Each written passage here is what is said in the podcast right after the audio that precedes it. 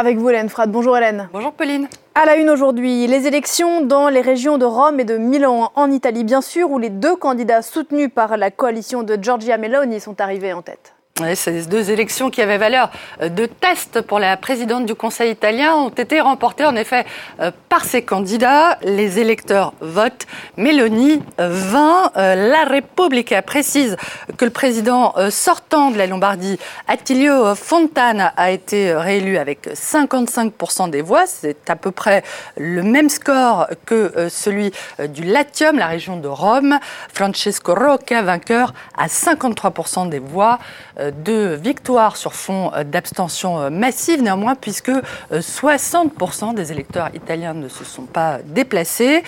La droite chante, se réjouit Libero, le quotidien de Milan, qui montre Giorgia Meloni aux côtés de ses alliés. Le patron de Forza Italia, l'inoxydable Silvio Berlusconi, et celui de la Ligue, Matteo Salvini, dont les formations hein, sont en perte de vitesse, alors que les Fratelli la formation d'extrême droite de Giorgia Meloni euh, continue de progresser. La droite et l'extrême droite euh, qui euh, se réjouissent en tout cas de voir la gauche italienne incapable de s'unir. Hein, c'est ce que ne manque pas de souligner le journal et le quotidien de Silvio Berlusconi qui évoque un pays sans opposition et une gauche asphaltata dans le goudron, asphyxiée en quelque sorte. Quel joli mot. En France, le débat euh, sur les retraites continue. On l'a vu dans le journal à l'instant de s'envenimer à l'Assemblée. Le député de la France Insoumise, Aurélien Saintou, a accusé hier le ministre du Travail, Olivier Dussopt, d'être un imposteur, un assassin, je cite, avant de s'excuser. Et cet incident euh, qui a entraîné une suspension de séance et la condamnation de l'ensemble des groupes à l'Assemblée s'ajoute à l'exclusion la semaine dernière d'un député de LFI pour un tweet où il s'était euh, mis en scène, le pied posé sur un ballon à l'effigie d'Olivier Dussopt. Ces incidents sont perçus par l'opinion comme des euh, provocations et le journal accuse, on le voit, LFI euh, de s'employer à mener une stratégie de la haine, hein, d'où le dessin euh, de CAC qui montre la patronne du Rassemblement national, Marine Le Pen, aux côtés de Mathilde Panot. Avant, c'était notre créneau, la haine. Pardon, mais nous, c'est une haine noble, une haine de gauche, répond la députée LFI.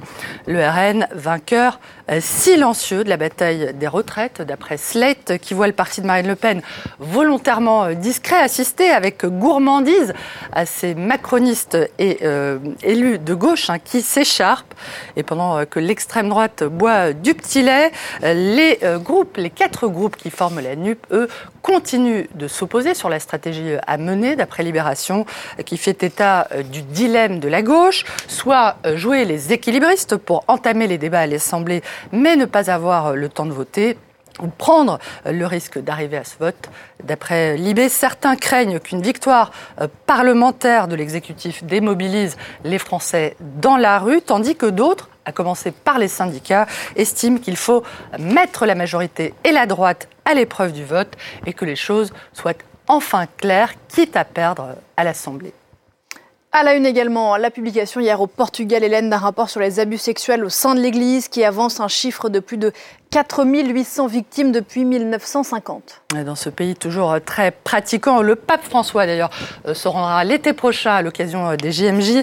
Ce rapport crée une véritable onde de choc, hein, d'autant qu'il met un phénomène euh, plus grave encore qu'ailleurs en Europe, d'après Udiario de Noticias qui précise que seuls 25 cas récents ont été transmis à la justice pour l'instant.